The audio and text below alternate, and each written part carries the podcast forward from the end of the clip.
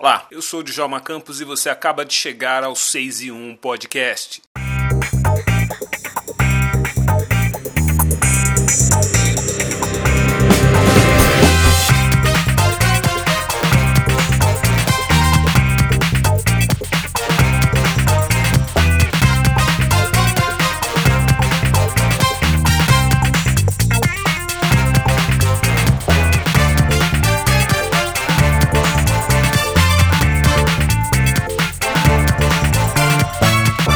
Conversa neste episódio especial do 6 em 1 Podcast é com Gabriela Torquato, head do Instituto XP. No sábado, dia 2 de setembro, o 6 em 1 Podcast visitou a Expert XP, que é considerado o maior evento de investimentos do mundo. Lá, a gente teve uma ótima conversa com Gabriela Torquato e ela comanda as iniciativas do Instituto XP, uma instituição que tem parcerias com empresas como a Condzilla de Conrad Dantas em projetos para falar de educação financeira. O Expert XP aconteceu na cidade de São Paulo e no sábado o evento contou com a participação de nomes do cenário da política e do esporte mundial, como Boris Johnson, o ex-primeiro-ministro britânico, Tom Brady, astro e ex-jogador de futebol americano e várias vezes campeão do Super Bowl, e participação do ministro da Economia do Brasil, Fernando Haddad, e também de Steve Wozniak, cofundador da Apple. E a gente recomenda que você também ouça a nossa ótima entrevista com Nina Silva, do movimento Black Money. Nessa conversa com Gabriela Torquato, a gente fala sobre educação financeira, sobre parcerias, sobre os projetos do Instituto que envolve a população negra no Brasil. O 6 e 1 Podcast abre alas para Gabriela Torquato, do Instituto XP.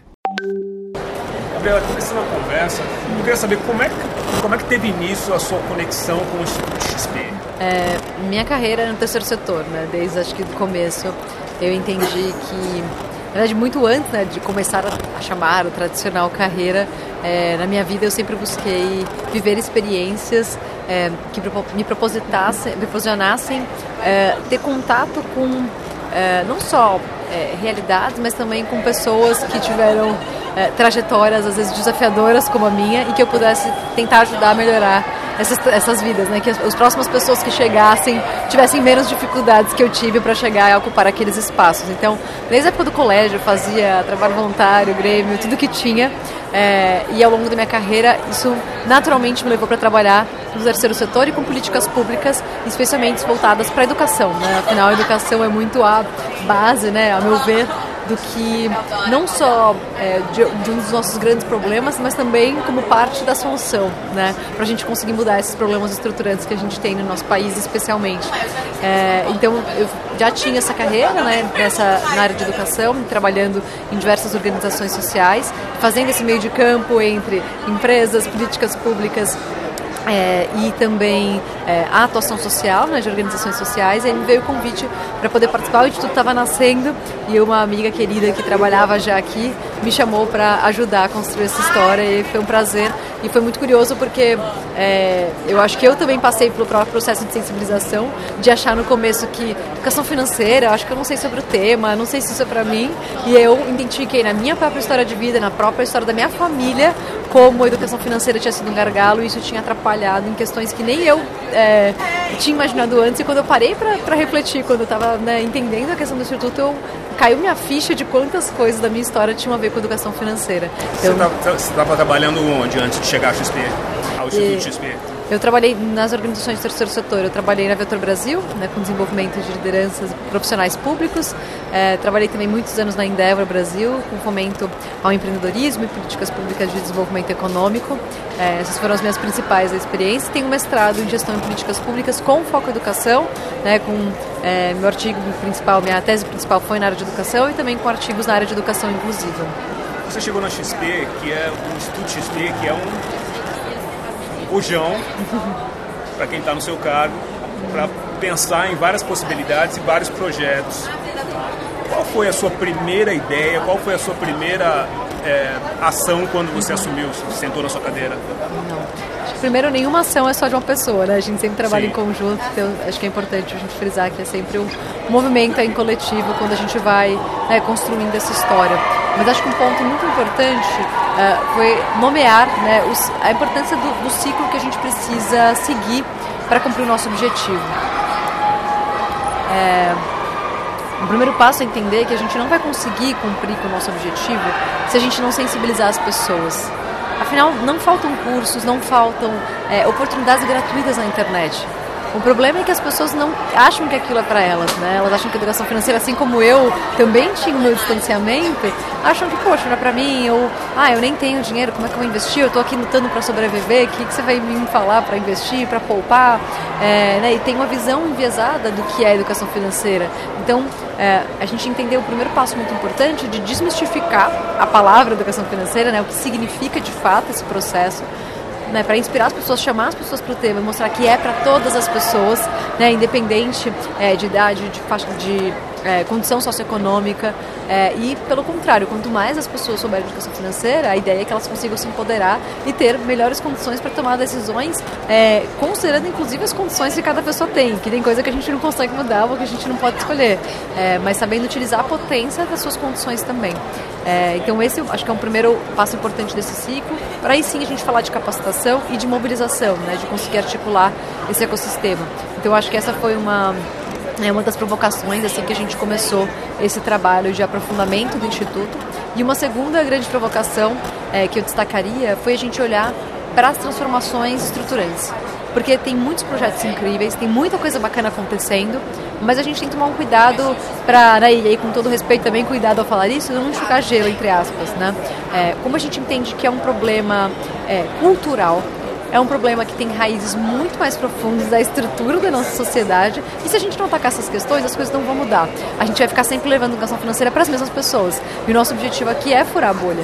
Então, como a gente é, trabalha em projetos e constrói junto com o ecossistema, para que a gente não só olhe para políticas públicas ou projetos que as pessoas gostam de falar escaláveis, mas especialmente para trabalhar as causas estruturantes do problema, né, do fato das pessoas não chegarem a se interessar pela educação financeira.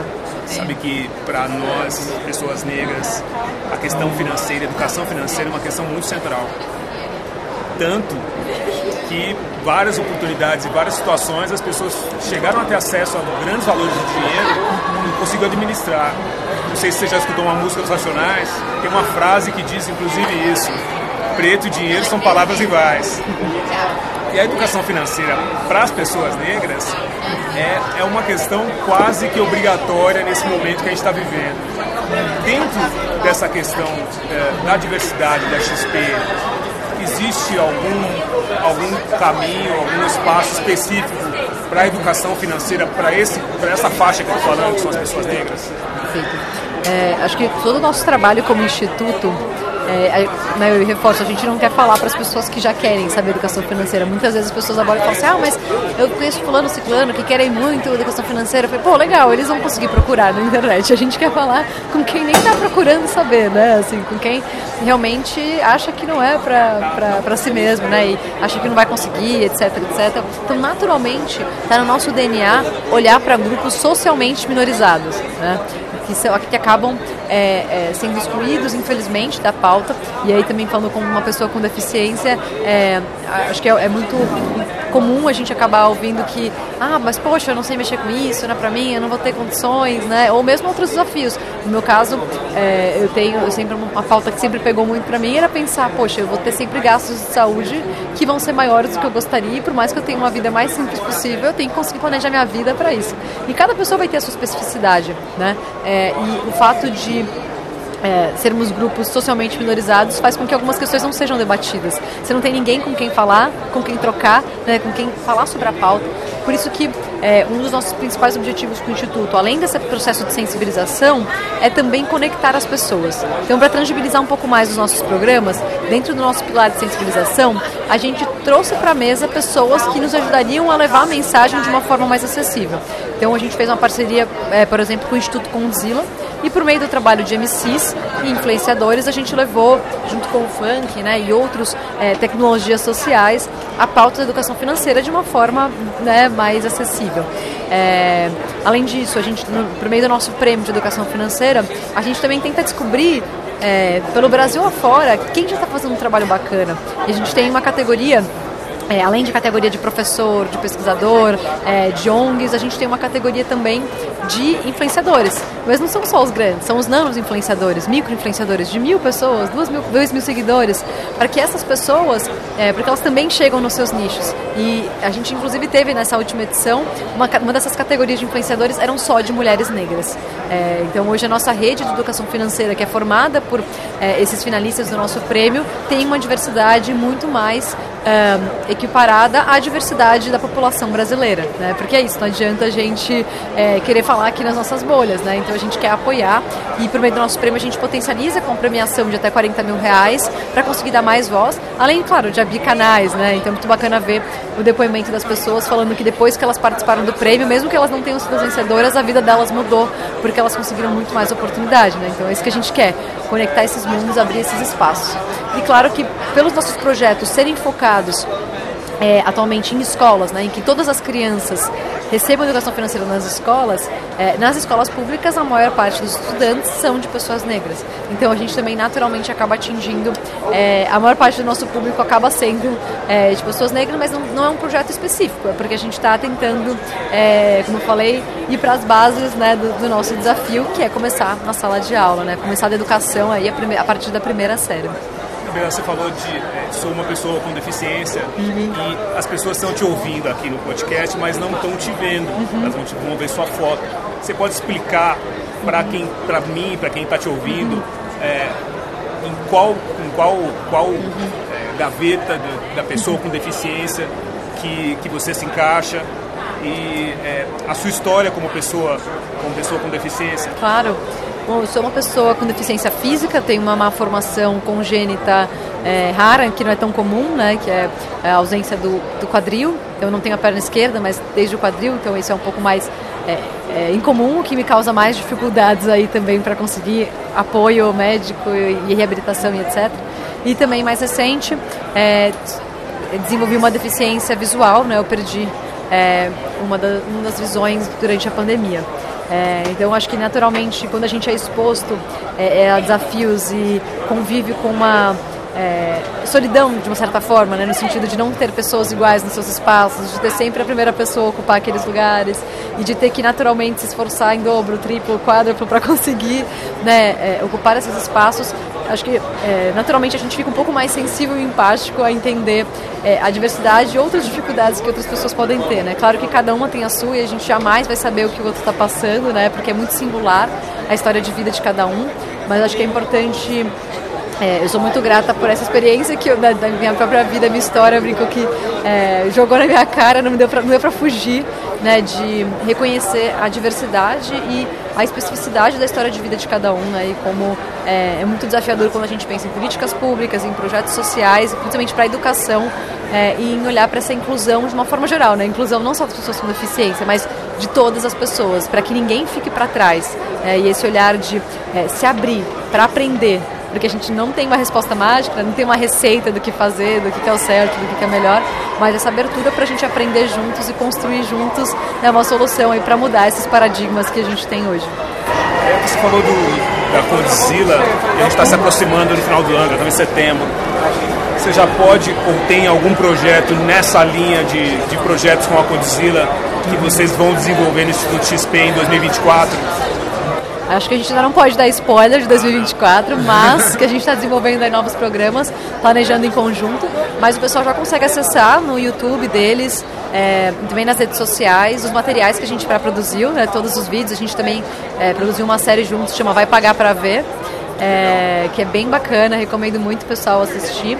É, e a gente tem para esse ano, e aí também aí está mais próximo, já posso contar, a gente também está com uma parceria com o Favelado Investidor, é, a gente tem soltado também alguns conteúdos, ele está né, é, sempre aqui com a gente também, é, compartilhando e é, conversando junto, é, para a gente construir, né? E a gente sempre, por isso que a gente não gosta de planejar com antecedência, porque a gente vai soltando os conteúdos, vendo o feedback do pessoal, é, vendo o que o pessoal está pedindo e a partir daí construindo, né? os novos, novos programas. Legal. Gabriela, te agradecer pela, pela gentileza, ter recebido a gente. Queremos né, trocar mais, aprender mais com vocês e pensar o que a gente pode né, fazer juntos para trazer cada vez mais educação financeira para a pauta.